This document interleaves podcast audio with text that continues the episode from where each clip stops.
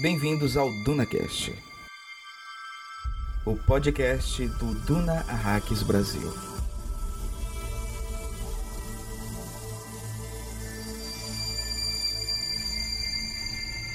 Acima da saída do campo de pouso de Arrakina, como que entalhada rudemente com um instrumento ordinário, havia uma inscrição que Muad'Dib repetiria muitas vezes. Ele a viu naquela primeira noite em Arrakis, quando foi levado ao posto de comando do Cal para participar da primeira conferência de todo o Estado-Maior de seu pai. As palavras da inscrição eram um apelo àqueles que deixavam Arrakis, mas incidiram com implicações sombrias sobre os olhos de um menino que acabara de escapar da morte por um triz. Diziam: Ó, oh, vocês que sabem o que sofremos aqui, não se esqueçam de nós em suas preces.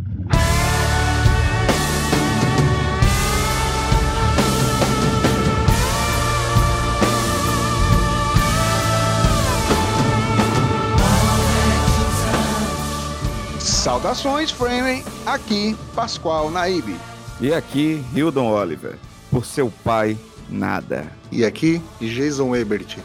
E olha, eu tenho que dizer que o Pascoal Naib me mandou para uma expedição lá para a calota polar norte de Arrakis.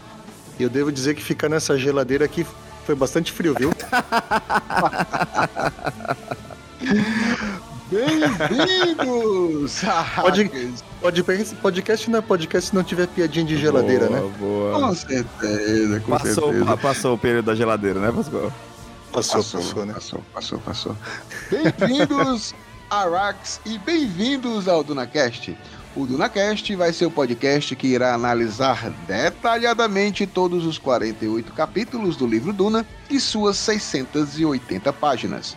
Isso mesmo, você vai fazer sua leitura pessoal e depois vem aqui conferir todos os detalhes, curiosidades ou mesmo para tirar suas dúvidas. Estamos no 12 episódio e vamos analisar o 12 capítulo do livro Duna. Você já deve saber e ter ouvido nos episódios anteriores do DunaCast que os livros escritos por Frank Herbert não têm uma separação dos capítulos por numeração, tipo capítulo 1, 2, 3 em diante. Ele separa os capítulos por excertos, citações iniciais.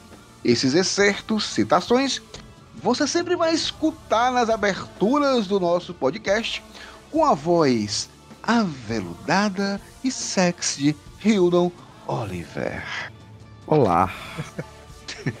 Sendo assim, cada capítulo tem um excerto diferente. Mas para facilitar a vida dos nossos ouvintes, eu fiz o um instrumental colocando uma numeração em cada um dos 48 excertos do livro. Assim, cada episódio vai ser referente a um capítulo do livro. Para quem acompanha lendo o livro Capa Dura da editora Aleph, estamos na página 118 mais um episódio e, obviamente, para essa análise ser completa, ser gostosa, preciso dos meus convidados especiais. Essa missão no planeta deserto necessita de guerreiros e Muad'Dib é quem convoca longa vida aos guerreiros. Long live the fighters! Long live the fighters! Não aguentou, né? Não, não aguentou. Não. Como aguentou? Começo sempre por ele, nosso navegador da guilda, editor Olá. e colaborador desse hum. podcast. E que a partir de hoje descobriu ah. uma nova maneira de mostrar respeito para seus amigos. Uma maneira frame que ele já utiliza para fazer o cafezinho frame da casa dele ah, Ele, não. Hildon Cuspidor Oliver. Não, não, macho, já na entrada, pô. e aí, pessoal, mais uma vez estamos aqui prontos para gravar mais um DunaCast. Eu fico muito feliz que o, do, a, o comentário né, mais importante da nossa live foi é, a, vocês satisfeitos em ver a minha cara de nojo, que realmente eu tenho muito nojo desse café foi ao vivo. É, ao vivo, todo mundo ficou vendo a carinha de nojinho do Rio do pessoal, ah, o preço não. O pessoal disse não, não, tem preço ver a cara de, do, de nojo do Não tem preço. E hoje, Rildo, temos a felicidade. Hum. Não, a felicidade não. a honra, sim, caro ouvinte. A honra. Estamos sim. recebendo um corrino, comprando. E eu digo mais, Pascoal. Nossa Rax nordestina tá tão quente que a gente teve que abrir a que geladeira. abrir a geladeira. E a gente, a gente comprou um tapete vermelho para essa geladeira. Hum. Arranjamos serviçais para ficar abanando se ele estiver com calor, mas não está com calor, porque ele é corrino. Ele, Hildon, que investiu muita grana numa rede de consultórios odontológicos em Arraquina e que cuida pessoalmente dos dentes de fade alta que vocês viram no trailer de Duna. Não, eu nego, nego. Aquilo ali foi obra daquele vagabundo do Dr. Yue. Jason, Herbert! Aquilo foi o vagabundo do Dr. Yue. Não me põe na minha conta isso daí, não. Muito bom. E, agora, por conta desse comentário, o Jason vai sempre fazer parte das- dos episódios, porque ele chama do Dr. Ray do jeito que ele merece. Muito E bem. o Pascoal fica querendo passar pano pra aquele escroto. Materno romântico, doutor Iwe. Não vale Porra nada de desde a, época da, desde a época da faculdade, não vale Olha aí, nada. companheiro, ó, conhece. É porque ele é concorrente do Jason, por isso que ele fala mal. É assim, é o capitalismo aqui. Não, porque ele, é- é porque ele faz mal feito mesmo. Respeito nosso Jason. É, tem que respeitar, porque o Corrino aí pode chamar um Sardalcai e eu estarei mortinho da Silva no outro dia. Não, mas esse, esse corrino aqui já, já tá pro lado dos atletas faz Olha tempo aí. já. Tá tranquilo, Olha tranquilo. O, o Duque me conquistou, o Duque me conquistou, né? Lindo. Lindo, lindo, lindo. Feitas as devidas apresentações, preciso, claro, estamos recebendo a autoridade imperial Corrino, esse Corrino que diz que a Trades serve a, a dois senhores, então eu preciso, preciso caprichar no cafezinho Frame de hoje. Vem, vem, vem. Eu quero, eu quero. Não, não, não, não, não, não, vem não. Vem uma porra. Frame Não, que porra. fez um curso Não. de barista e eles Ah, estão não, ali não. na fileirinha, cada um fazendo igual estilo.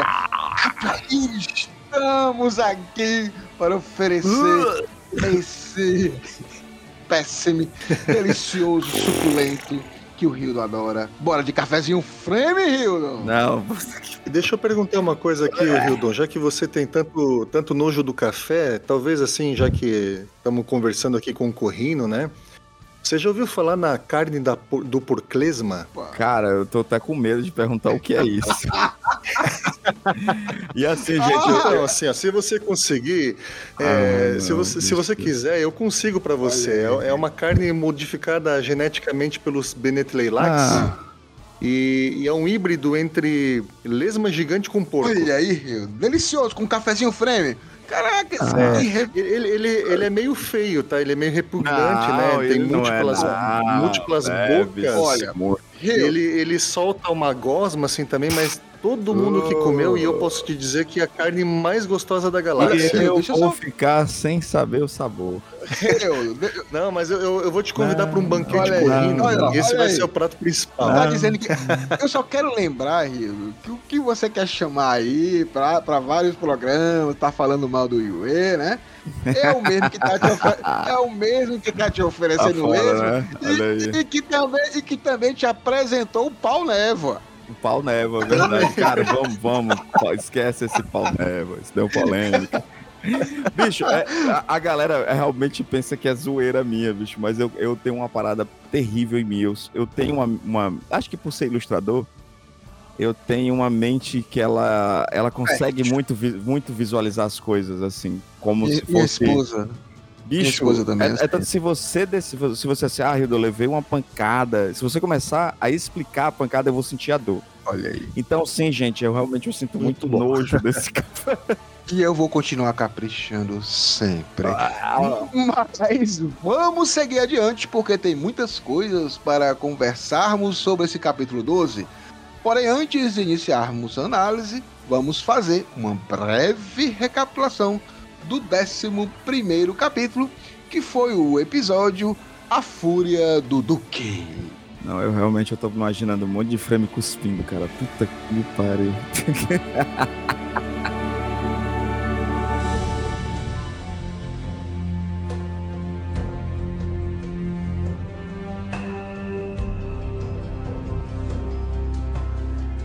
A recapitulação do capítulo 11 é tentaram matar o meu filho. Acabou.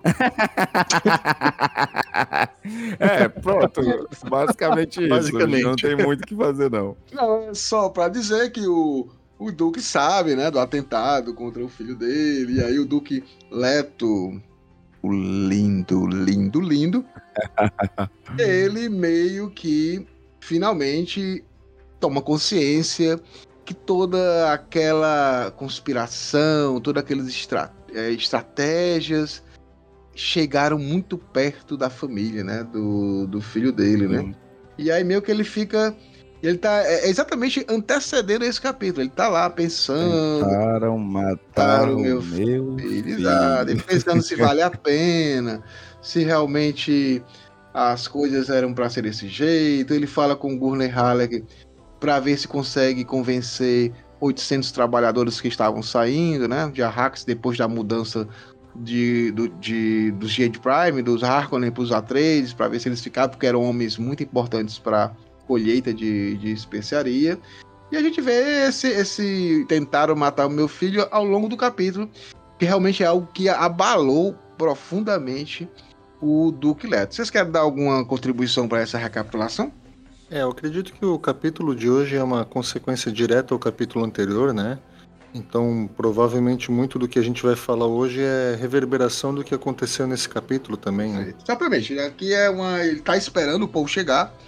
E no capítulo 12. É, é uma parte 2, né? dois, Exatamente. É. né? É uma. É uma É uma, continuação. como diria o né? Villeneuve, é uma parte, é uma continuação. Não é Não é uma uma sequência, se- é uma continuação. Vamos lá, gente. Finalizada a nossa recapitulação, precisamos passar para nosso quadro semanal de informações sobre o universo de Duna. Notícias do Império.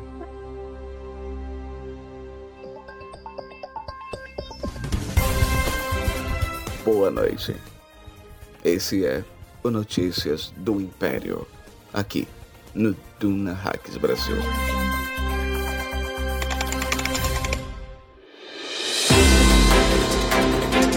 Grande Rio do Grande Jason. Eu só quero dizer pra vocês que a gente estava conversando aqui o proibu- proibidão no Dona Proibidão, proibidão. Vocês não imaginam que a gente Caramba. conversa. Mas vamos, isso aí é para poder. É assinante prêmio. assinante prêmio É, vai ter acesso ao proibidão. Inclusive, Pascoal, falando de assinante prêmio, a gente tem que agradecer sempre, né, os nossos padrinhos, Sim, né, cara, que estão sempre lá no grupo, interagindo ba- bastante. Inclusive o próprio Jason, né, que tá aqui presente com a gente. Com certeza. do nosso trabalho Maravilha. também, né, Com Pascoal? certeza. Estamos com a nossa campanha no Catarse, né? Então a gente tá lá. É só acessar DunaCast Catarse, só colocar no Google. E aí você pode apoiar da melhor maneira possível, né? O que for possível para o seu bolso, para o mensalmente, de dois em dois meses. Mas ajuda a gente, porque é importante para a gente manter esse programa semanalmente. Então faz essa pesquisa no Com Google. certeza. Pascoal, Pascoal, vamos aqui ler o, o nome da galera que acredita aqui no, no trabalho do Dona Cash, né? Grande brasa. Vamos, vamos, vamos aqui na ordem que tá aparecendo no grupão, que é o único grupo do WhatsApp onde eu estou. Então eu tô vendo aqui no grupo. É o único Temos- grupo que você acorda de Olha aí. manhã com o Rildo penteando os cabelos e dando bom dia. Não tem igual.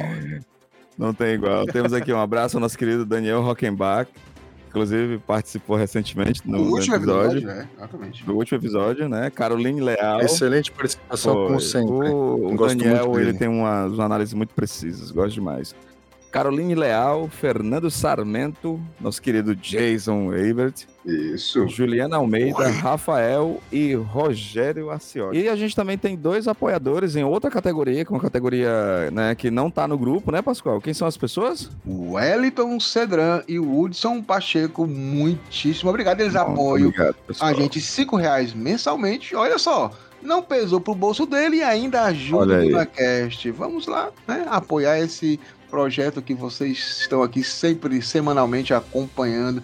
Tanto que estão acompanhando o Rildo. Mais novidades, né? A gente está Sim. é, cada vez mais, com mais seguidores apenas no Spotify, tá?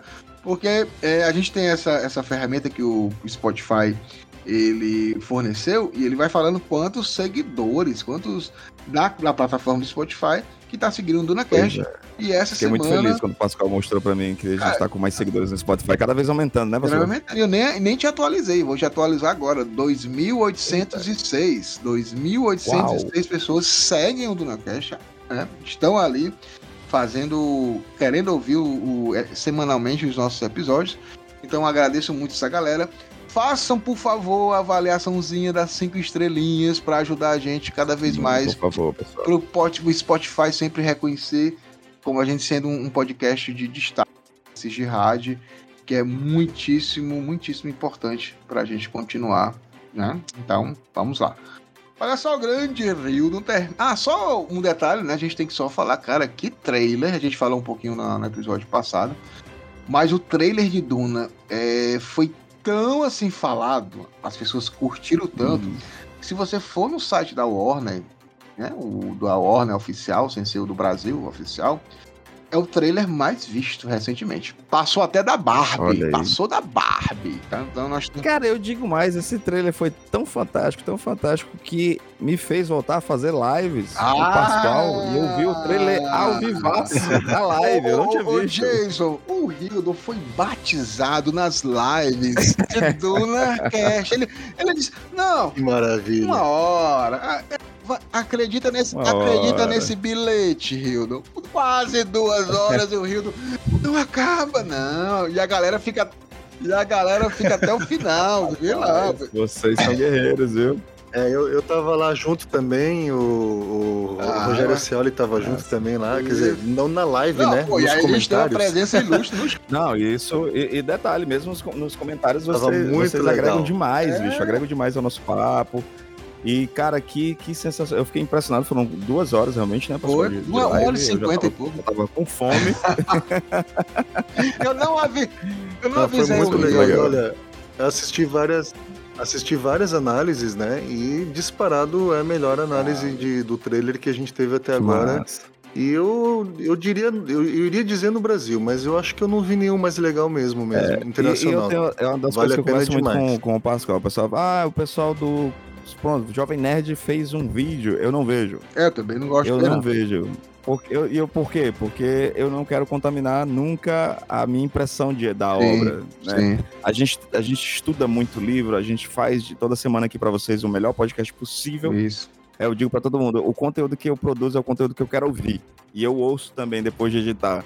Então, não, para mim, não faz sentido ficar sendo porque você fica contaminado, né, Sim. pela, pela visão do outro, né? Então, é, eu, eu Fica, acho que isso atingiu. O, o Jason me falar isso mostra que a gente tá no caminho certo, porque atingiu mesmo. É, é verdadeiro, Cara, né, Jason? cara, É, a a análise do Jovem Nerd não é ruim, ela é, É divertida, e né? engraçada, né? É, Eles É a têm o, vibe o deles, né? negócio de fazer é a rir. vibe dele. É, eles são Mas pra se informar, informar mesmo é o Duna Hacks Brasil, é, não pro tem jeito. fã, pra detalhar, tem que ser, Do fã, tem que é. ser aqui, porque a gente faz realmente análise. Mas, cara, até no, no, no chat lá apareceu.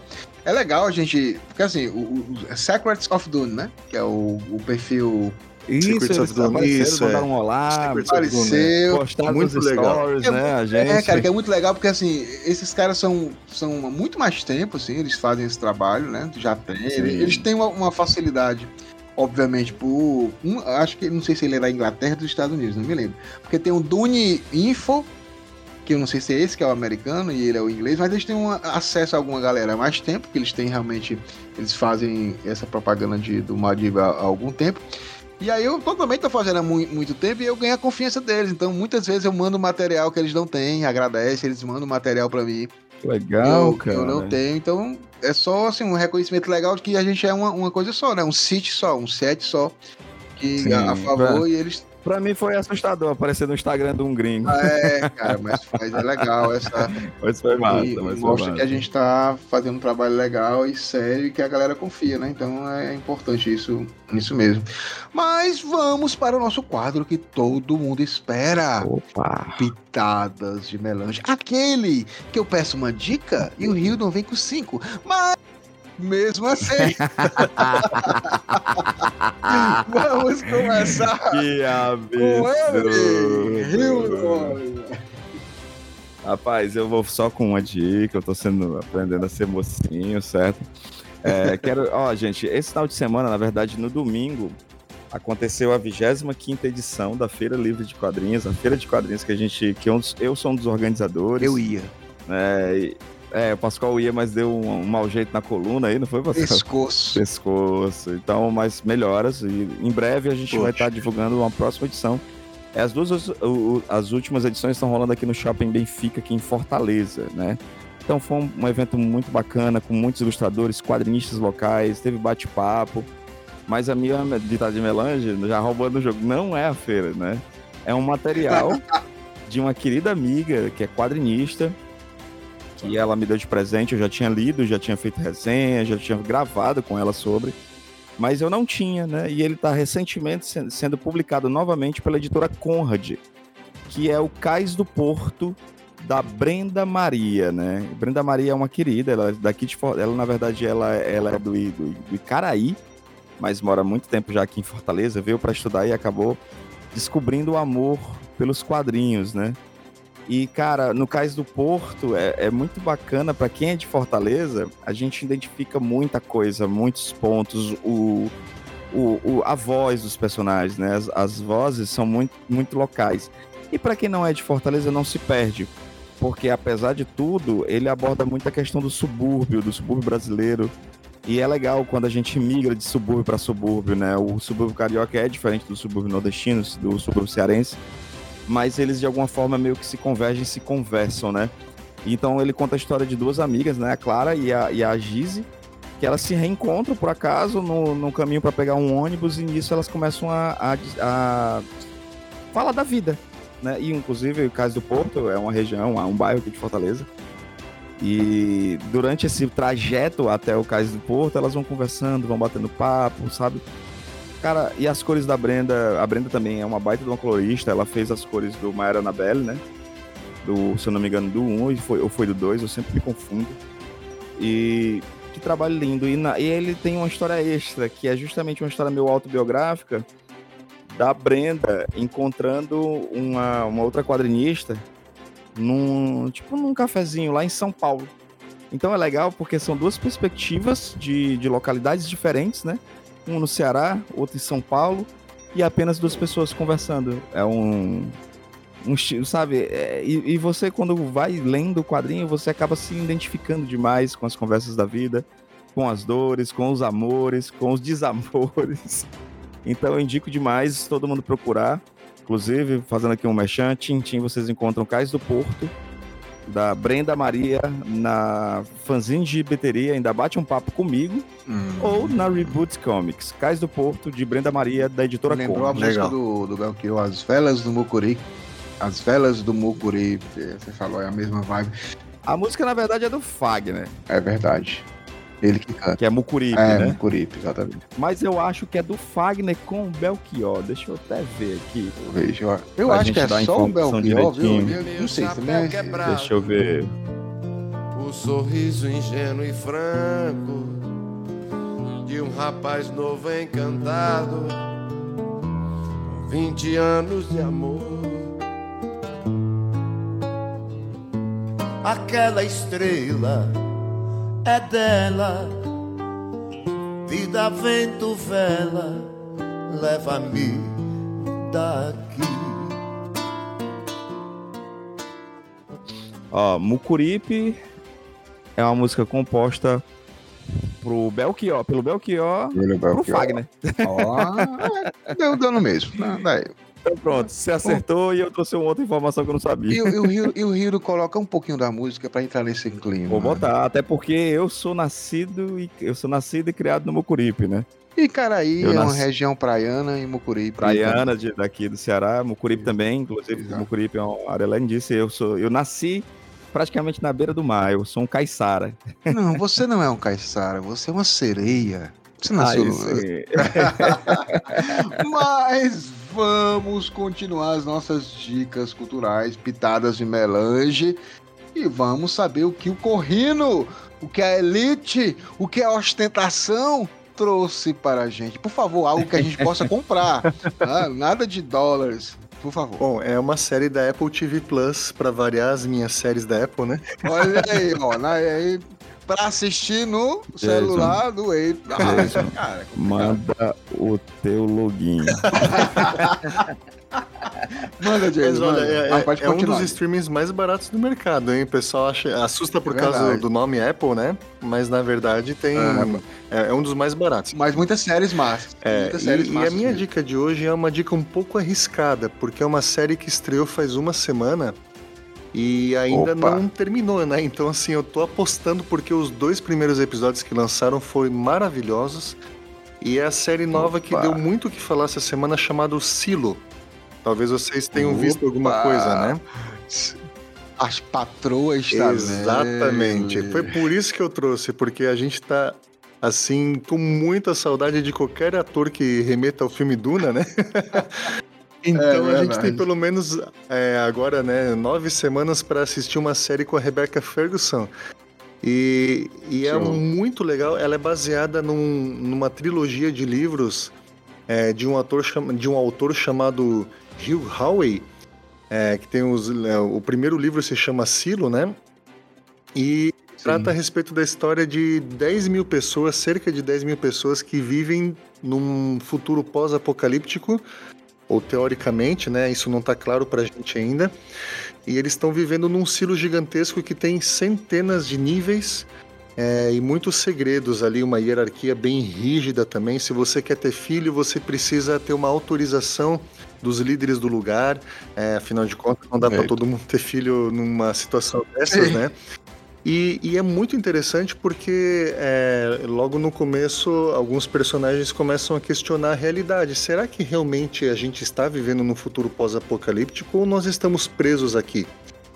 É, e o- a personagem da Rebecca Ferguson, já na sinopse inicial, não, tem, não é spoiler falar, né?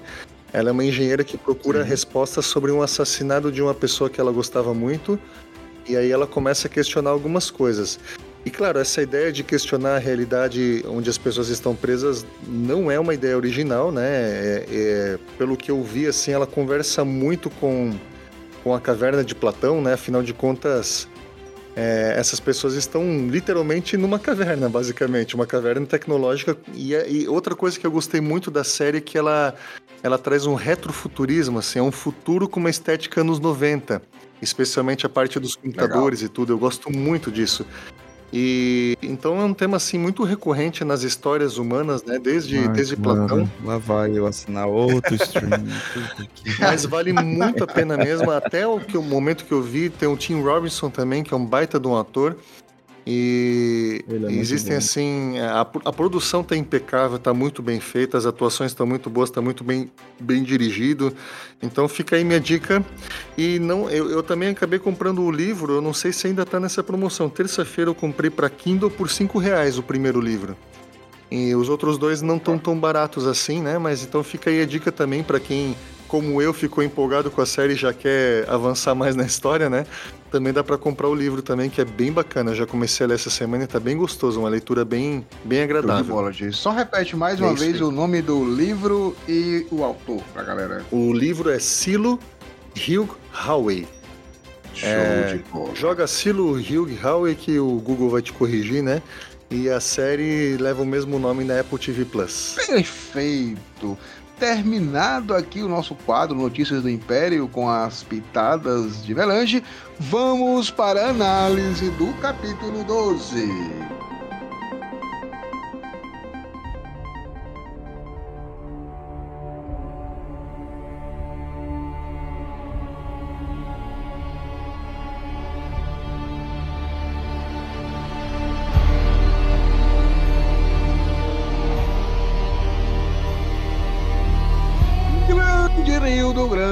Jason.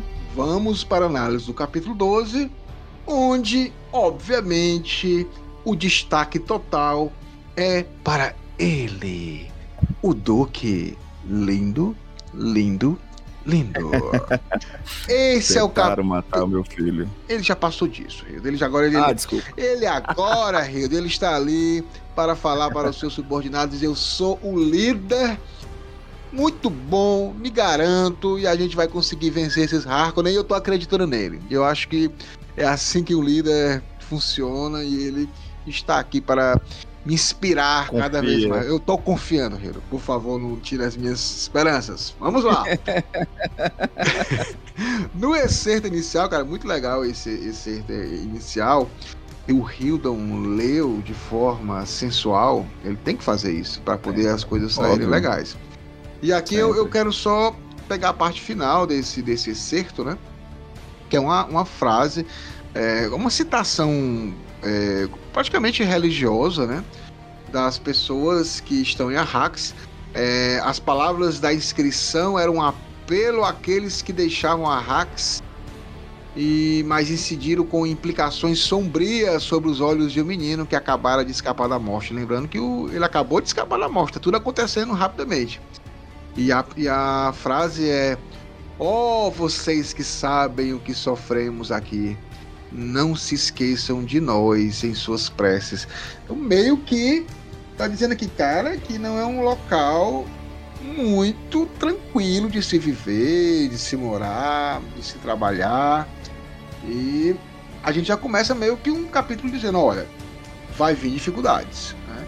E isso é colocado logo de, de cara, tá? A gente vai ter uma- um primeiro momento aqui do Duque Leto conversando sozinho com o Poe Atreides. Num segundo momento, ele, o Duque Leto, no caso, ele, o Duque, o Paul e o Tuffy Howard. E depois ele chama todo o seu conselho, né? Seu conselho de guerra, conselho de estado, seus conselheiros, para poder definir uma estratégia, saber como é que está a situação deles com relação à questão política, à questão econômica, à questão infra, de infra- infraestrutura. E aí ele tem a reunião geral e no outro momento a gente recebe Momoa, o My Boy aparece Uma o My boy. Boy aparece com o, o- o grande líder Frame, o Stilgar. Então, eu não sou de criticar o menino Paul. menino Vocês sabem disso, que ele é um menino de 15 anos. Ah, eu não tenho essa. Eu tenho Tá- que. Né, tem que ter tá paciência com, bom. com o menino. Mas o menino Paul. Ele é um menino que ele amadurece Hum. rapidamente. Isso é importante. Né? Ele consegue ouvir as pessoas. E nesse primeiro momento aqui, o, o Duque puto, porque tentaram matar o meu filho, foi conversar com ele e dizer: Ah, cara, foi o Tufi, aquele cara, como é que pode? pô. É aquele... Aí o, o, o, o, o Paul, né? Não, não, pai, o menino Paul. Pai, não vamos culpá-lo. né? Na realidade, foi o treinamento que ele me deu que fez eu salvar ele. Ele, não, ele erra muito pouco, né? Aí o do cara, eu que tenho que defender ele, não é você não, você escapou da morte. E na realidade, quem falou isso foi a Lady Isso. Jessica, né? Foi ela que passou na cara do Paul, porque o Paul estava sendo etarista. Porque Nossa, ele ainda é, pega viu? bem Ele pesado, chama né? coitado do Tufi de velho. É, Apesar que o Tufi Foi bem pai ele. é, ele pega, ele pega bem pesado. O Tufi realmente está velho, assim, porque há três gerações com, com os. Atreides, né? Mas é um cara que, que tá ali, na- que conseguiu ver coisas que nenhum outro metade viu. Nem o próprio É. Peter de Vries, que a gente viu aí no segundo capítulo, que tem todo o poderio econômico ali a seu favor para comprar. Então ele consegue isso por conta dessa questão, né? Mais abastada. É, é até triste que isso mexe bastante com, com o Tuff Howard, né? Assim, você percebe que ele ele sentiu que ele não, não, não cumpriu com a função para determinada dele, né, cara? Isso é muito triste porque quando a gente pensa nele como esse aspecto de máquina, né? Não, não a máquina fria, né? Sim. mas um ser da lógica. E se pela lógica ele falha nos processos em que ele deve, ele não pode falhar, ele automaticamente ele se É, sente ele se descarta. descartado, né, cara? É, é verdade. Ô, Jason, eu queria só, eu queria só te perguntar que a gente, antes de falar mais um pouquinho do Tufi, é, eu queria novamente falar, porque no, no primeiro parágrafo é dito que a gente está repetindo alguns, alguns capítulos, né? Ele fala assim, o, o Duque, né? Ele pensa, toda teoria da guerra é um risco calculado.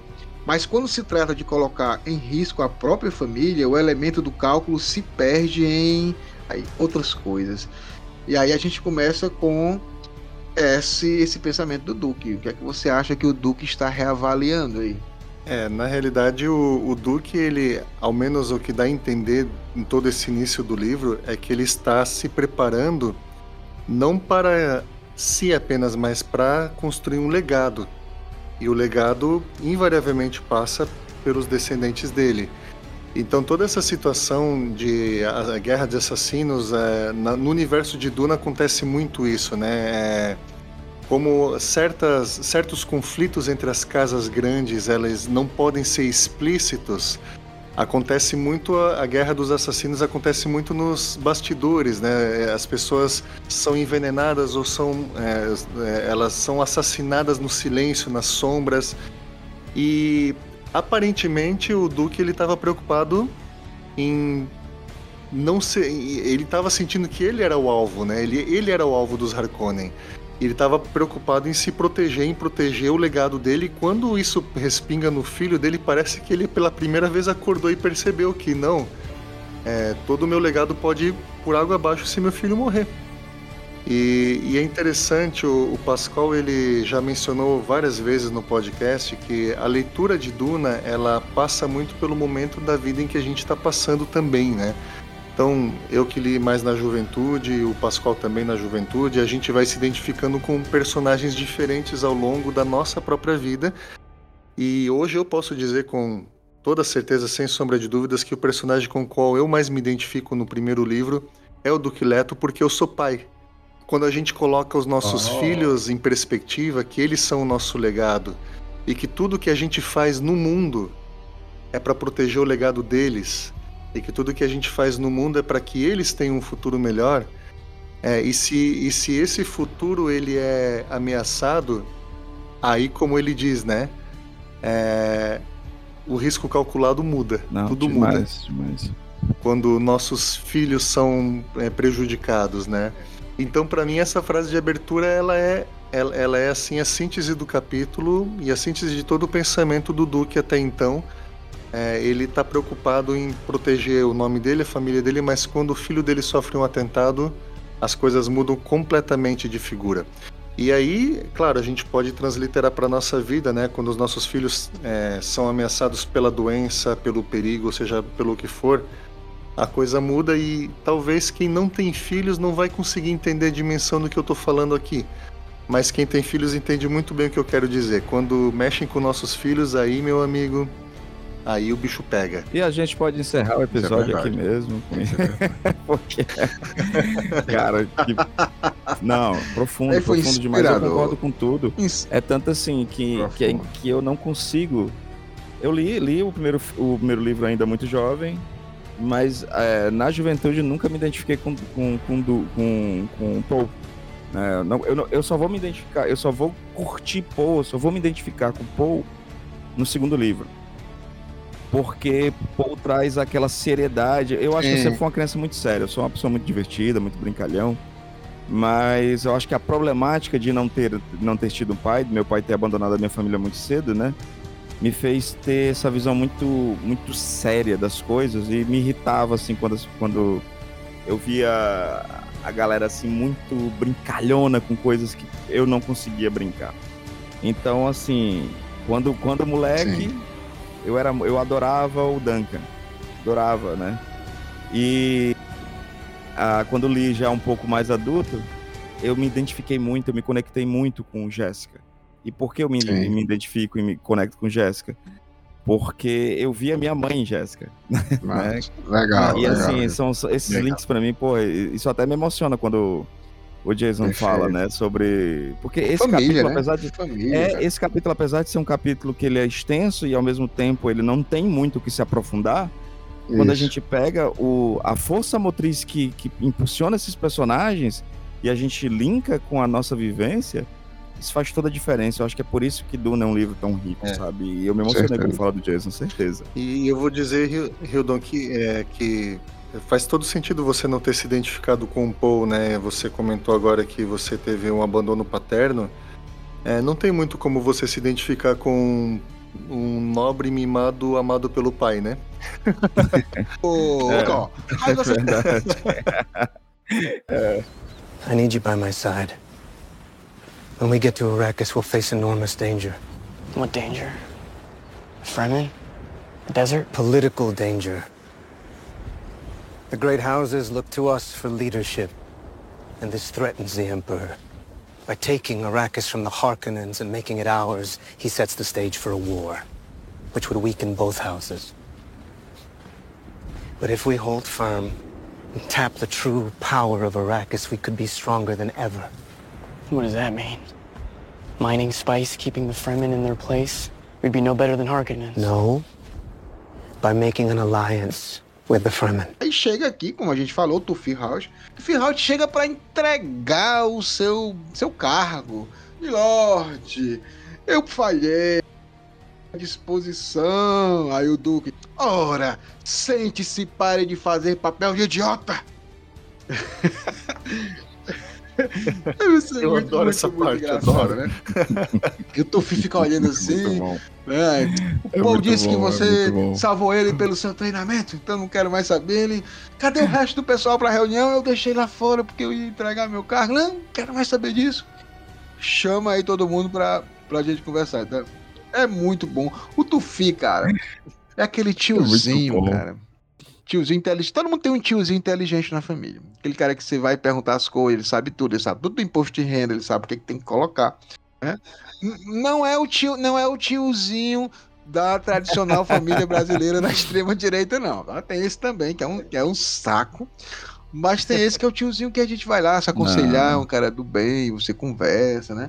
Então o Tufi é um cara que tem conselhos razoáveis, né? Sempre ajudam. O Tufi é esse cara, né? É um mentate fenomenal, né?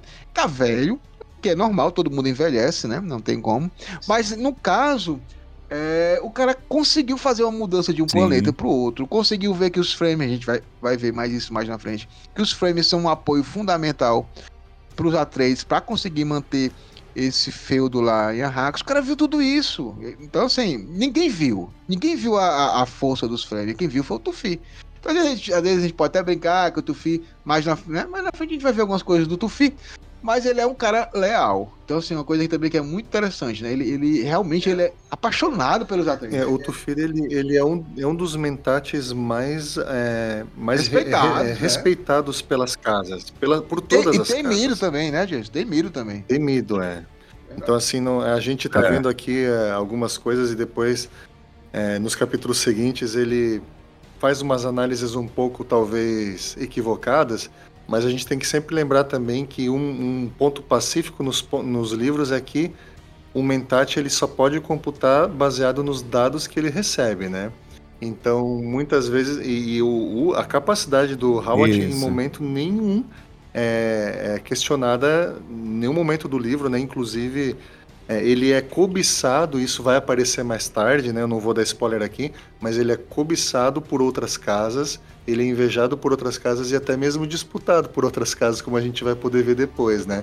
Então, assim, não, não tem nada de ultrapassado, não. e é. outras casas com mais dinheiro. Então, assim, a questão do Tufi não é dinheiro. Ele podia ir pra qualquer outra casa com bastante dinheiro. O negócio é porque ele é fiel, ele é leal, ele, ele acredita Aliás, é, na, na família Trade. Então é muito. Aliás, uma coisa que eu gosto muito também em Duna é, é perceber como o Leto é, ele conseguiu aglutinar pessoas interessantíssimas ao redor dele, né? Isso. Pessoas porque assim quando, quando a gente vê ali a história é, dos Atreides é, é, pode ser até um pouco engraçado a gente falar um pouco sobre isso, né?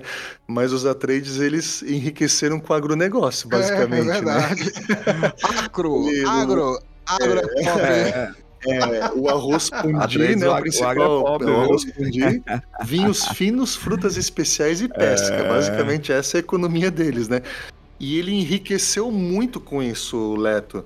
E Que só que o que faz com que ele tenha conseguido poder também além do dinheiro foi se cercar de pessoas incríveis, né? Então o Howard, por exemplo, é um dos mentates melhores que tem no Imperium. É, ele tem o melhor espadachim da galáxia sob o comando dele, treinando o exército dele, que é o Duncan Idaho. E ele tem um baita de um assassino também, treinando o filho dele e, e o exército dele, que é o Gurney Halleck. Então, assim, parece que ele, ele conseguiu tem um se médico, cercar... ele tem um médico sensacional também. te lascaram. Não, não, não. Aí, aí, com- aí complicou. Aí eu vou ficar quieto. Porra de merda. Mas ele, assim. ele conseguiu se cercar de pessoas impressionantes, assim. Isso. É, e, e, e muito disso também, isso é dito também na, na literatura de Duna, que ele, ele conquistou as pessoas pelo carisma dele. Então, apesar de ele ser da nobreza, a gente tem essa crítica, inclusive no, No capítulo passado foi falado bastante sobre, sobre essa questão da, da nobreza sempre sempre tá dominando sobre as outras classes, né? Ele é nobreza, a gente não vai passar pano nesse sentido para ele, mas ele é um tipo de nobreza diferente dos Harkonnen, por exemplo, né? Que, que, dominam pelo medo. É, o, o Duque Leto já não, ele, ele domina pelo carisma, é um pouco diferente. Indo na contramão do que dizia o príncipe de Maquiavel, né? Que é melhor governar pelo medo do que pelo amor. O Leto é pelo amor. É Esse verdade. é um tipo diferente de líder, né? Já, já os Harkonnen é Maquiavel até o, até o talo, né? Pior que é, viu? A gente vê que começa a análise do Tufi Halt, a primeira conversa que eles têm, assim, que até de mais importante, inclusive, no capítulo, é falando dos Fremen, né? Que o Tufi Halt, ele é o único mentate do Iton Império que conseguiu ver a importância dos Fremen para um apoio militar. Ninguém levava os Fremen a sério. Então, para você ver a capacidade mentate do Tufi, né? Apesar de ser uma pessoa até mais velha, desgastada mesmo, porque são três gerações apoiando os Atreides. E aí eles falam que é que os Fremen mandaram trajes estiladores, disseram onde estavam algumas fortalezas dos Harkonnen que eles tinham abandonado, que os Atreides foram atrás, e mandaram até mimos de especiaria para a Lady Jéssica, e mandaram joias. Hoje em dia é perigoso mandar joias. Será que passou pela Receita Federal? Mas a, a Lady Jéssica recebeu joias, aguardente de especiaria, doces, remédios.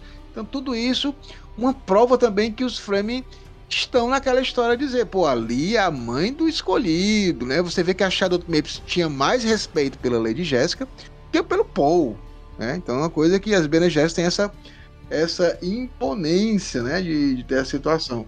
E aqui, Rio, aparece um tal de Liette. O Tufi fala, o Tufi fala que apareceu um nome, toda vida que eles falam alguma coisa, eles falam, ah, se o Liette tiver, né, aí o o Tufi fala algumas coisas indicam que esse Liette pode ser uma divindade.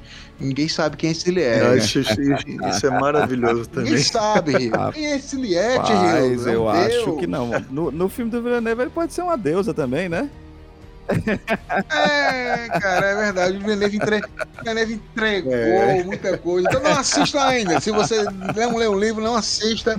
Porque aqui ninguém, ninguém sabe, sabe não, tô, não é sei, estou super curioso para saber quem é esse Liette. E grande Rio do Grande Jays. É interessante que eles falam que os frames são bem independentes e têm tratos com os contrabandistas. Primeira vez que hum. eles falam assim, de forma mais aberta. E sabe o que é interessante, Rio? Não sei se você sabia tem jumentinhos em Arrax. Jumentinho em Arrax. É, cara, o cara eles usavam animais de carga. Arrax já falei, cara, Arrax é o, é o Ceará, é o Nordeste, é o né? Ceará. Eles enfrentariam uma viagem de 18 dias. Eu fico imaginando 18 jumentos com trajes de estirador especiais para os jumentinhos, porque tem traje de estirador para os jumentos. É, os caras, quando eles veem sinal de verme, aí o jumentinho tudo entra na caverna para não ser comido pelo Shai Halud. É, deve ser uma aventura... faz o o, o Silly Walk, assim, a, a passadinha lá da, da, da do deserto. é verdade, ele aprendeu a fazer barulhos naturais. Aí o Shai Hulud, o Shai Hulud não, não entrega, não vai ali. É, Mas olha só, e aí o, o Duque Leto, cara, que cara inteligente. Além de ser bonito, o cara é inteligente. Olha aí, Rio do Engenho. Ele fala o seguinte, cara, tem contrabandista aqui. Eu não vou mexer no negócio que já está há muito tempo. Mas o que é que eu vou fazer? Eu vou falar, chegar aí para esses contrabandistas e vou dizer o seguinte: ó, cara, vocês têm que pagar um tributo do CAL e eu faço de conta que vocês não existem. E aí esse tributo do CAL ele é muito mais barato do que as propinas que eles têm que pagar para os caras, para os Harkonnen para atuar nas sombras. E aí vai matar todo aquele esquema ali de, de subornos que está ao redor de Arrax, porque ele vai tratar direto com a fonte, né? Com os contrabandistas, né? E Isso. outra coisa, né? O, o Tufi fala, cara, mas tu não pode, o imperador vai, reclamar. Não, pode colocar na conta do imperador. A gente tira nosso dinheirinho aí, nossos 10%, alguma coisa mais, nosso IS, ICMS, né? Nosso aí de coisa, e o restante é do imperador. Tá todo mundo feliz, só não tá feliz a galera que tava ali se aproveitando, né? Os subornos, as propinas. E aí você vê a diferença, né, Hildo? Do, é, de um líder certeza. como ele, como, como o Barão Vladimir, que era totalmente o oposto, né? É, E é até até interessante fala- mesmo a, com- a gente brincando até com o conceito desse, quem é essa Liette, né? E uma das coisas que eu fico pensando é que parece que o próprio Duke ele não percebe também a, o, o grande tesouro que você pode ter, que é a informação, né? E às vezes eu acho que o Duke deixa muito a Sim. desejar em relação a isso, de não se, se abster de- das informações necessárias e importantes. Ele sabe que existe uma- um plano dentro de planos, as tramas estão acontecendo, mas eu acho que ele não se protege com informações. Ele tem o, o Mentat, né? Mas às vezes eu acho que ele utiliza o Mentat de uma forma meio burra.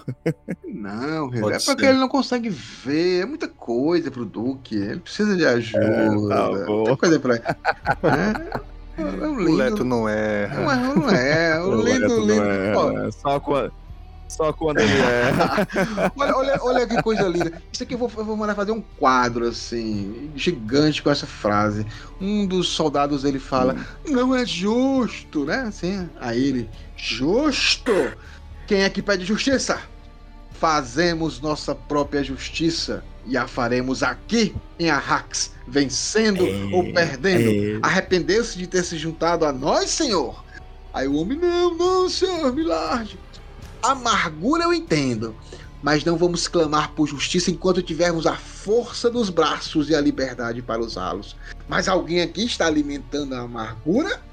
Se anda, pode deixá-la extravasar. Estamos entre amigos e todo homem pode dizer o que pensa. O cara dá um cagaço no cara e ao mesmo tempo ele dá um abraço É, nele, bom. né? Ele fala, ah, É, pô, ele, ele, ele é o líder, Morde né, cara? sopra. Ele, nesse aspecto, sim. É, e, nesse- e é importante que ele seja dessa forma, né? Porque é como ele inspira essa, a tropa, é como ele inspira os seus homens.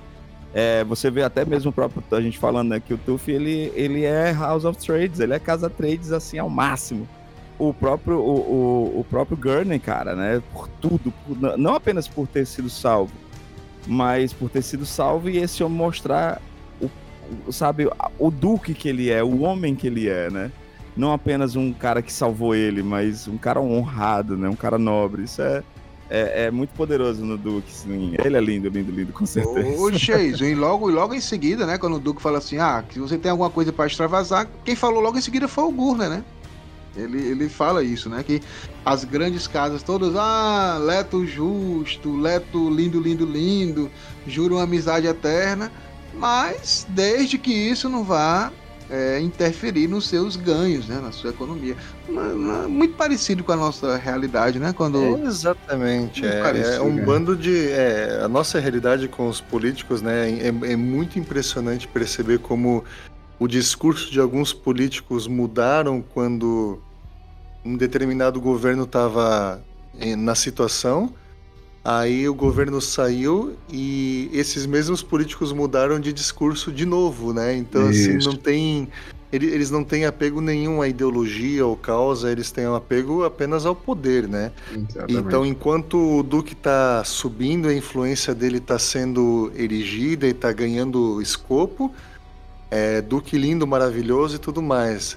Mas a partir do momento que o Duque perder esse poder, ele perde completamente todos esses aliados. Não dá para confiar mesmo, né? Exato. E Rio, daí eles falam do. Começa a falar dos materiais que eles têm, né? Porque eles precisam minerar. Aí é interessante, Rio, que ele fala de uma usina colheitadeira, né? Que a gente viu até no filme, né? Que ela tá lá colhendo a especiaria. E ele diz que tem 120 metros. Hildon, um pequeno verme, um pequeno, tem 400 metros. Tu acha que. Nossa, é, então, ali qualquer coisa parece, nossa. parece um vermezinho. Essas escalas são incríveis, né? 120 São, são. metros, uma Ah. máquina de colher, e daí tem um caleche que faz ele voar. É, Caramba, meu. É muito interessante. E, e o legal também é falar que eles fazem a grande maioria da, da colheita perto da muralha escura. A muralha escura, para quem não lembra, é como se fosse é literalmente uma muralha de montanhas que impedem que os Shai-Hulud invadam a cidade e destruam. Então tem ali a montanha, ele não tem como passar. E a galera vai colher ali perto, eles não vão pro deserto profundo, né? Porque deserto profundo exige mais gastos, mais gasolina, né? Ah, Então eles ficam sempre ali por perto, né? Então tem toda essa essa situação da e aí também é falado aqui, Hildon, sobre os escudos, né? Que o perguntam Uhum. logo, né? Ah, por que não bota escudo aí na colheitadeira, né? E aí ele fala que atrai os vermes, né? Então E aí você, Isso. e você vê um pouco da paranoia, né? Porque ele fica, pô, eu não posso usar escudo aqui. O Duke fica preocupado, Hildo. Com certeza, com certeza. Até porque ele tem toda a preocupação. Eu acho que por ele, ele inspira muito os homens dele e a gente vai ver isso muito, né? Porque ele não tá ele não é apenas o apesar dele ser do agro é pop, né? O agro é top, o agro é tudo, o, o, agro, o, o agro é leto. Ao mesmo tempo, ele se importa com esses homens, né? Então, todas as perguntas, todos os questionamentos é, é natural para ele. E é isso que, a- que, que inspira esses homens em Leto, né? O quanto ele consegue ser natural. Não é aquele cuidado apenas por ser cuidadoso, não. Existe uma naturalidade muito forte nele, né? Sim, perfeitamente. E a gente vai adiante, né? Ele vai falando um pouco sobre o Kalash, como foi falado, que é o que. É como se fosse um ornitóptero maior, né? Para poder carregar essa, essas colheitadeiras. É, ele fica preocupado com a questão dos escudos, porque ele, desde a, os capítulos anteriores, ele fa- até falando com o Gurney, ele também está fazendo aí uns testes de fuga, né? Então ele tem tipo uma galera pronta para fugir. E é óbvio que ter o escudo é principal, né? Pra fugir com os escudos e não ter nenhum problema. Então ele fica meio preocupado, assim, pô, não posso usar esse escudo, o que que tá acontecendo que tá aqui, né? E aí ele fala assim uma coisa bem interessante, né? Ele sobre os tratos dele lá em Arrax, ele fala pro Tufi: "Estamos tentando criar uma base planetária sólida e permanente. Temos de manter uma grande porcentagem da população feliz, especialmente os Frame, né? E aí ele fala que quer cinco batalhões completos de soldado Frame antes da primeira auditoria, porque ele fala aqui, Jason, com, com o seu conselho, ele fala a quantidade de dinheiro que os Harkonnen conseguiam lá, né, anualmente. E aí ele pergunta: vocês acham que os Harkonnen saíram daqui porque quiseram, ah, de boa vontade? Não, né? Então a gente tem que se preparar porque vai vir. E ele diz: vai vir Harkonnen e Sardaukar. Então ele já sabe tudo, Jason. Sim, ele já tá ligado, né? Tanto que ele tá preocupado em, em salvar o legado dele, porque ele já sabe que o perigo tá batendo na porta dele todo momento, né? Exatamente. E, e olha só como a desproporção das coisas, cara. O, o, o Duke, ele queria ter cinco batalhões completos, né? E aí, um batalhão tem 500 homens. Então ele quer cinco batalhões, então ele vai ter 2.500 frames a seu dispor, mais a galera do, do, do- da sua casa, da casa Trades, né? E aí ele tá achando que vai ser mais ou menos a mesma quantidade que vai vir aí de Sardaukar e Harkonnen para lutar com ele. Só que Hildon e Grande Jason, no capítulo 2 a gente já sabe quantos vão vir. O Barão Vladimir falou que vai ter duas legiões de Sardaukar. E duas legiões de Sardaukar são exatamente 10 mil soldados imperiais fanáticos, né? Ele tava querendo ter 2.500 frames, vão vir 10 mil Sardaukar, mais toda a tropa É, ele, dos Harkonnen. Então, assim, ele tá sempre tentando, achando que vai conseguir é, lutar, mas vai vir um, um poderio aí de, de exército muito maior do que ele imagina. é, ele sabe que vem um perigo, mas não sabe o tamanho dele, né? Não faz ideia. É verdade. E uma outra coisa também, Hildo, é que lembra que a gente que o Gurney foi tentar convencer 800 mineradores que trabalhavam em diversas é, funções na, na colheita de especiaria? Ele só conseguiu, Hildo, 286 de 800, Hildo. É, o negócio. Então, A matemática não tá muito boa Ah. pro lado do. Não, tá muito bom. E- Isso mostra que os caras estavam tipo assim, não, o negócio aqui tá muito arriscado e eu não vou não. Não vou ficar não, porque as coisas podem piorar, né? Então, assim, meio que isso já é um prenúncio aí de que as coisas realmente não estão indo bem. E aí passamos para a fase final desse capítulo, Rilo.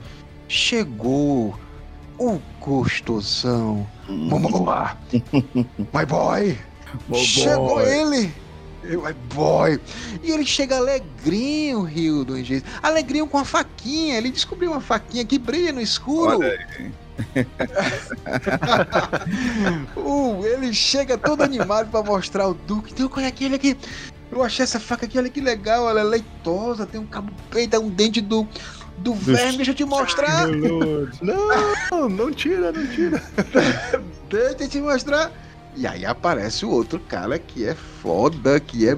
Que é, é um outro líder, né, Jason? E, E é, e é tudo aquilo que, que, que Lu- o Leto precisa. é tudo aquilo que o Leto, né? Então o cara vai e grita. não tire a arma da bainha. É. Tá todo mundo olha, né?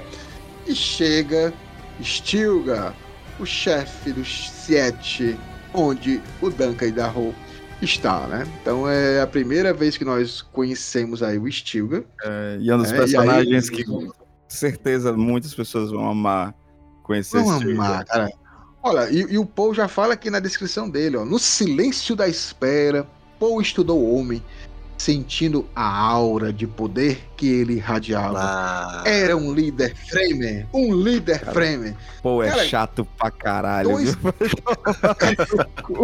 para, cara, não fala isso, meu. O menino- O menino Paul, cara, tá avaliando, ele tá ali só Nossa, observando, só- anotando, aprendendo. Que homem. Go... Ele era pra ser ele é- marroné, que homem gostoso. Cara, é, é- é excesso de, de liderança. Mas o Stilgar, Como é que tem um Stilgar colega meu que fala- foda, cara. É, de- é- é desperdício de capacidade, tudo junto, ó, Stilgar, Duke Led.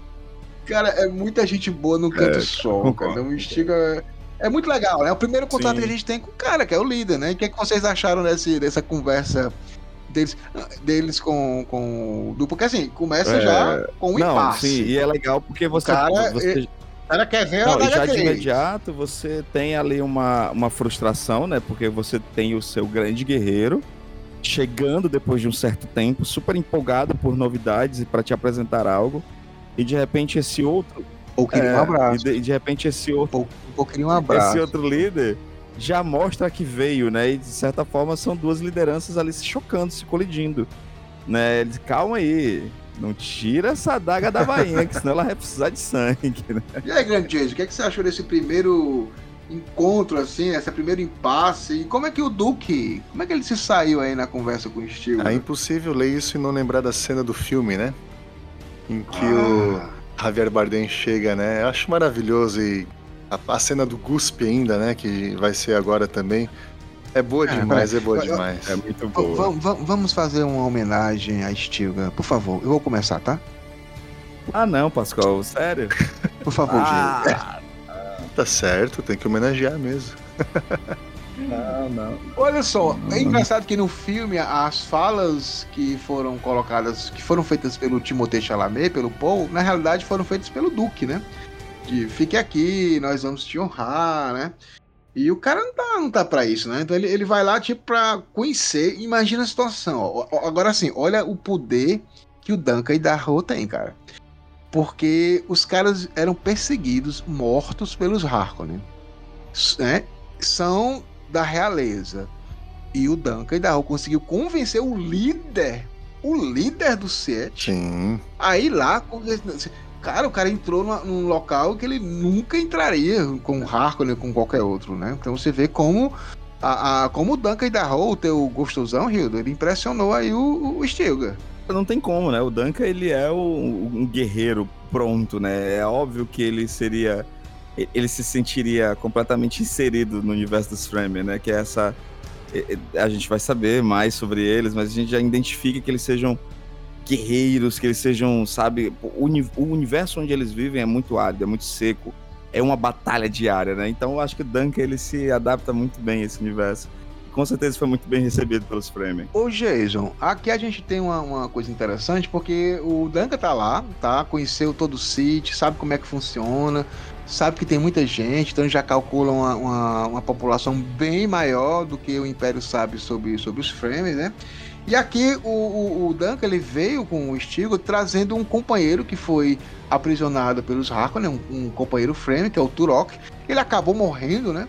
E aí o Stigo faz uma proposta pra ele, né? De ele ficar no City, né? O que é que tu acha da situação do, do Duncan e da Roll com, com o Duque Leto aí né, nessa proposta do Stiga do Duncan ficar com eles? Ah, eu acho que o, o Duque tá certo, afinal de contas, ele tem que aproximar os Fremen o máximo possível dele. E, e uma coisa que eu acho interessante demais nesse capítulo é, é que existem algumas referências bem claras nesse capítulo à, à arte da guerra de Sun Tzu e também ao livro O Príncipe de Maquiavel. É, primeiro, quando ele fala do poder do deserto, né? E, e eu acho essa, essa frase maravilhosa, o poder do deserto. Inclusive, no filme também é falado sobre isso, né? Eles usam essa expressão, o poder do deserto, desert power, é muito legal, porque ele fala lá em Caladan, Sim. a nossa supremacia dependia da força do mar e do ar, porque fala a respeito de terreno. É, o Caladan é dominado por mar, né?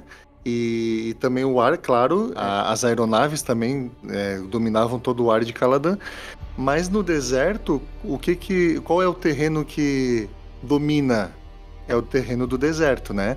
E isso é uma coisa muito presente no, no livro Arte da Guerra. Não sei quantos leram aqui, se vocês chegaram a ler, né? Mas fala muito sobre dominar o Sim. terreno e dominar o povo e conseguir que o povo local também é, apoie o novo líder que está chegando. E isso é Maquiavel puro também. Não sei se vocês leram O Príncipe também, né? Então, assim, são as estratégias que o Duque Leto tá fazendo aqui de trazer os Fremen pro lado dele tem tudo a ver com Maquiavel e também as estratégias que ele tá tendo de dominar o deserto e de ter o poder do deserto, o Desert Power, tem tudo a ver também com a arte da guerra de Sun Tzu. Então, para mim é um, um capítulo muito legal. Parece que o Herbert ele sintetizou esses dois conhecimentos. Inclusive, numa parte aqui do livro, é, tem uma hora que o Leto ele fala para que falsifiquem certificados de vassalagem para o- as pessoas que são aliadas dos Harkonnen, os Harkonnen que ainda estão ali, né, os, os empresariais, né, que eles estão ali. Sim. E ele fala para fazer é, certificados falsos para eles, para que eles sejam condenados e punidos depois. Ou seja, vamos armar uma armadilha para esses caras e tirar eles. E eu me lembrei muito de Maquiavel quando ele diz que quando você vai dominar um, um país novo, uma, uma região nova, você tem que tirar os nobres daquela região e colocar os teus no lugar. E daí ele diz, né? Confisque os bens, tomem tudo, despejem as famílias, despoje-as e certifique-se de que a coroa receba seus 10%. Precisa ser totalmente legal. É, é Isso é Maquiavel puríssimo. Parece que ele pegou é, um trecho de Maquiavel e colocou ali. Só que isso é ao mesmo tempo terrível, porque, claro, a gente está falando do Barão Harkonnen e da família Harkonnen, da casa Harkonnen, como o mal absoluto aqui no livro. Mas não quer dizer que todo mundo que vivia sob o governo dos Harkonnen era mal. Então imagina que você vive num país e você é vassalo do rei daquele país, de repente o rei é destronado, É, entra um verdade. outro rei, e daí alguém tira você da tua casa. Você não fez nada para aquele rei Verdade. novo, mas você era um nobre da outra casa. E o que eu acho legal, porque assim, é, uma coisa que o Herbert ele deixa bem claro é que há uma diferença grande entre o Leto e o Barão Harkonnen no tipo de nobre que eles são. Só que aqui o Leto ele vem com uma estratégia completamente maquiavélica e o Paul não gosta. O Paul pensa: está errado. Isso só fará os outros lutarem com mais afinco, não tem nada a ganhar com a rendição. Então eu acho legal que o, o, o Herbert ele consegue colocar o pensamento de Maquiavel e ao mesmo tempo uma crítica ao pensamento de Maquiavel nesse capítulo. Muito massa, né? Então eu, eu acho esse capítulo delicioso É. demais, assim. Então tem, tem uma grande síntese tanto de Sun Tzu, aqui a arte da guerra, como é que eles vão dominar esse novo planeta, como é que eles vão dominar um novo exército, né? Conquistar e tal. E as estratégias que eles vão usar, o poder do deserto e tudo mais, e ao mesmo tempo uma síntese muito boa também do que acontece no livro de Maquiavel. E a, a trazer esse framing para perto ali, né, que o, o Pascoal me perguntou, faz parte dessa estratégia também de, é, de se aliar ao povo que domina aquela terra. Perfeito. Então isso é, tam, fa- faz parte tudo dessa síntese também, acho muito legal. E, e também é interessante falar sobre a Adaga Cris, né? Eles falam aqui que os Harkonnen oferecem uma fortuna para quem conseguir uma Adaga Cris, porque ela é praticamente um, um convite, né? Um bilhete de entrar no sítio, né? O cara tem uma Adaga Cris, o cara entra. Então, meio que era algo muito importante. E uma coisa bem interessante também é que o Stilgar fala que quem tem, quem porta a Daga Cris, por exemplo, o Duncan, ele agora é da tribo do- dos Fremen. Ele só pode sair do planeta com autorização deles, ele é deles. A mesma coisa já. A, a coitada, por isso que a, a Shadow Mapes, o Hilde falou, coitada. Que quando ela ganhou a, a, a, Daga Cris, ela também é dos Fremen agora. Ela só sai ela só sai É legal como, como isso dá Exatamente. mais importância para o que a Shadow Tape 6, né? É, com certeza. É, não, não é uma coisa Com certeza. é, é, fugral, né? Não é qualquer um que ganha uma faca dessas, é difícil. Aí, gente, a gente chega na parte final, né? O, o Halt fala sobre umas bases imperiais, que eram aquelas antigas estações, né? Botânica, de experimentação botânica. O Howard diz que os Fremen não gostam muito da conversa, então o Duke dá uma recuada, quer só se informar direitinho. E aqui termina a reunião, né? Eles estão terminando a, a reunião. O Duque fala, muito bem, aquele tipo aquele pessoal de reunião de marketing, né? Um The Office, né? Que eles falam assim, muito bem, sabemos o que nos aguarda, fomos treinados para isso, temos alguma experiência com isso, sabemos claramente quais são as recompensas e as alternativas, vocês todos têm suas tarefas, né? E aí o Paul observa que acabou em confusão, né? A galera sai meio que. é, meio que arrastando cadeira, não sabendo que, ah, pode sair, sai você. E aí, pela primeira vez, Paul se permitiu pensar na possibilidade real de derrota, e não pensou nisso por medo nem por causa de alertas como os da Reverenda Madre, e sim por enfrentar aquela possibilidade com coragem, devido à sua própria avaliação de situação. Hildo, tu vai criticar esse menino, cara? Olha, olha o que ele percebeu aqui. Não, não vou criticar. Acho que Paul tem umas sacadas que pra mim são muito boas, né?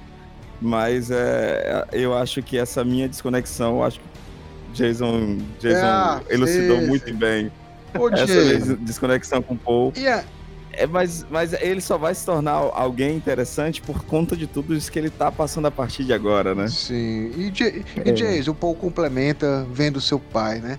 Ele está como um animal enjaulado.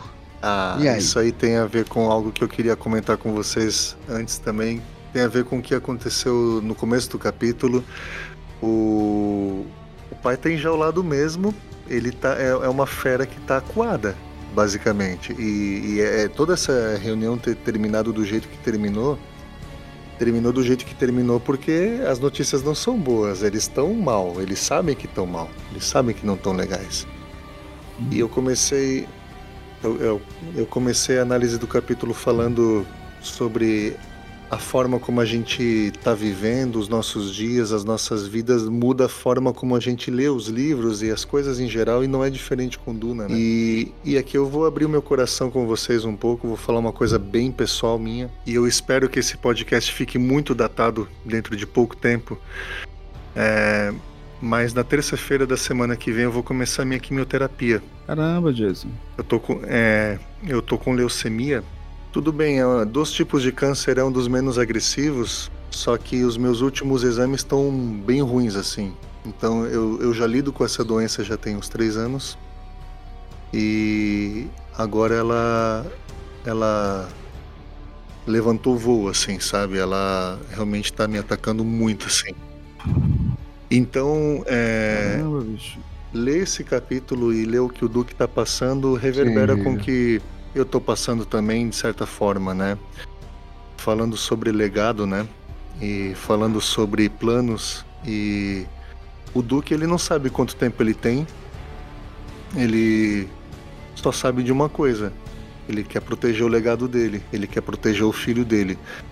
E por isso que doeu tanto pra ele quando o filho dele sofreu tentativa de Sim. assassinato. Porque se o filho dele morreu, Sim. morrer, né? Não tem, Sim. não tem mais pra quê. Não tem mais pra que fazer tudo isso. Mudou totalmente a, a, a, visão dele da coisa. E agora que o filho dele, ele, ele percebe que o filho dele tá em perigo, agora ele tá mais fera do que nunca. Mais enjaulado do que nunca. E ele tá esperneando, basicamente ele tá esperneando aqui, né? E assim, é, Com certeza. eu acho que eu ainda vou viver muito tempo. Eu não estou. É, é, eu, eu não, eu não tô pessimista, na verdade. A, a- a- o- os, os estudos e as medicações elas têm tido uma Claro. eficácia muito boa para o Claro. meu tipo de câncer, mas faz a gente pensar em Sim. legado. Sim. Faz a gente pensar em filhos, faz a gente pensar em preparar é, as coisas para que meus filhos continuem. E é isso que o Leto está fazendo aqui, né?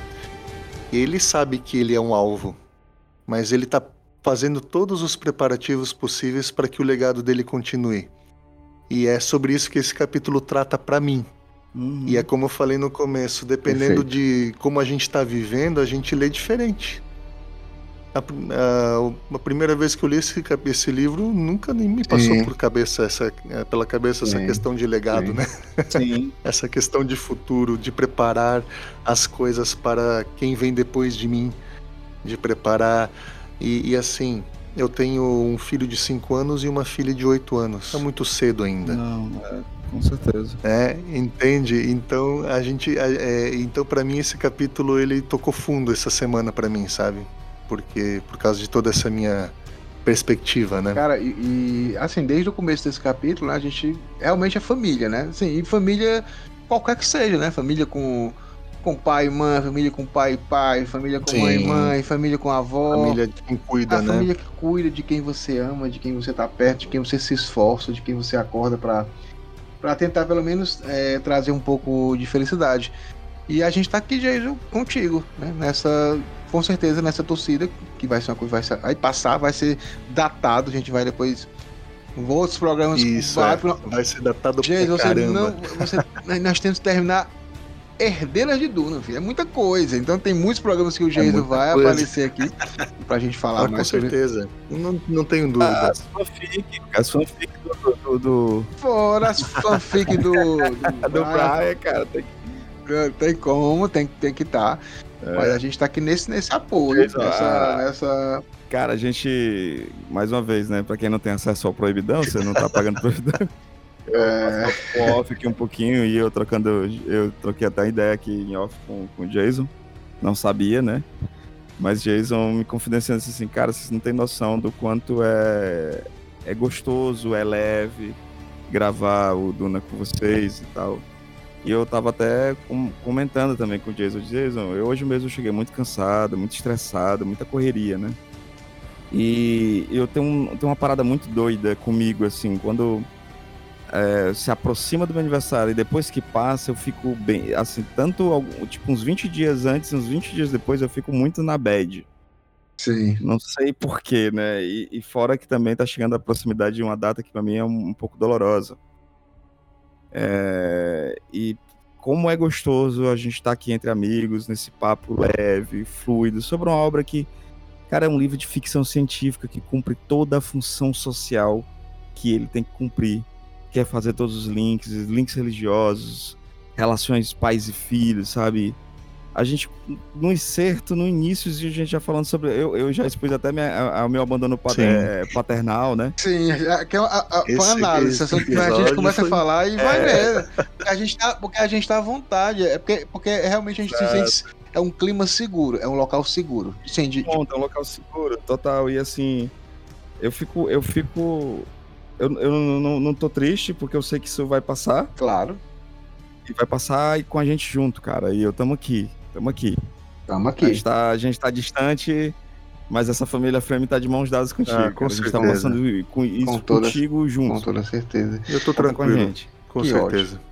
E a gente finaliza esse capítulo né, falando do grande Duque Leto, né, o grande homem que ele é, o grande legado, como o Jesus falou, que ele quer de qualquer maneira deixar, ou que ele consiga, né, ou ele deixar para o filho dele.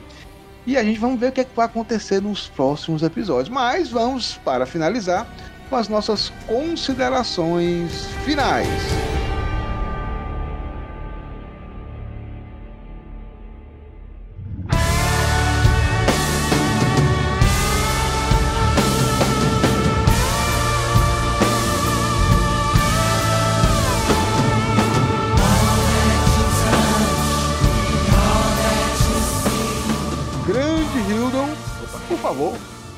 Fale aí, fale um pouquinho do seu jabá, do como fazer um podcast e considerações finais desse capítulo 12.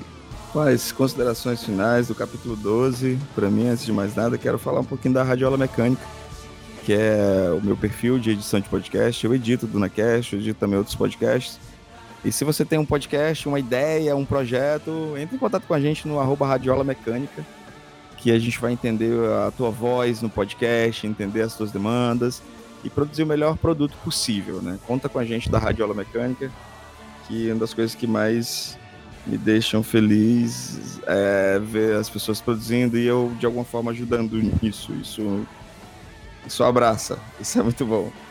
E cara, que capítulo, que capítulo que eu não esperava. Até brinquei com o Pascoal, ah, Pascoal, esse capítulo aí é tem um monte de injeção, injeção de linguiça e tal. Mas quando a gente vai batendo aquele papo, e por isso que eu gosto do, desse papo aberto, esse papo sincero, sobre a gente, a gente buscar os nossos links, as nossas, as nossas conexões, e de repente a gente, né, tá, eu tô aqui completamente desnudo, Jason, se eu tô desnudo, Jason, nem se fala, né? É, cara, do avesso. E, e como Duna é um baita de um livro, viu, gente? Acho que é por isso que que Pascoal fala tanto de Duna, né? E quanto. E Duna me resgatou de tantas formas. Tantas Legal. formas que as pessoas nem imaginam. Show. Duna, eu, eu gosto de dizer que Duna. Duna me fez voltar a acreditar em mim. Então, muito obrigado por esse capítulo. Muito obrigado, Duke, por mostrar com a sua leveza e a sua, e a sua dureza também, né? A sua forma ríspida, mas necessária de um pai fraternal. Perfeito, perfeito. Que a gente, a gente é forte, a gente consegue. Exatamente, grande Rio. E aí, obviamente, eu vou passar para a opulência, para a riqueza estratosférica do Corrino. Jason Everett, que é que você. Quais são as suas considerações finais? Quem quiser seguir você nas redes sociais, se você quiser divulgar, as... fique à vontade. Exponha as suas análises.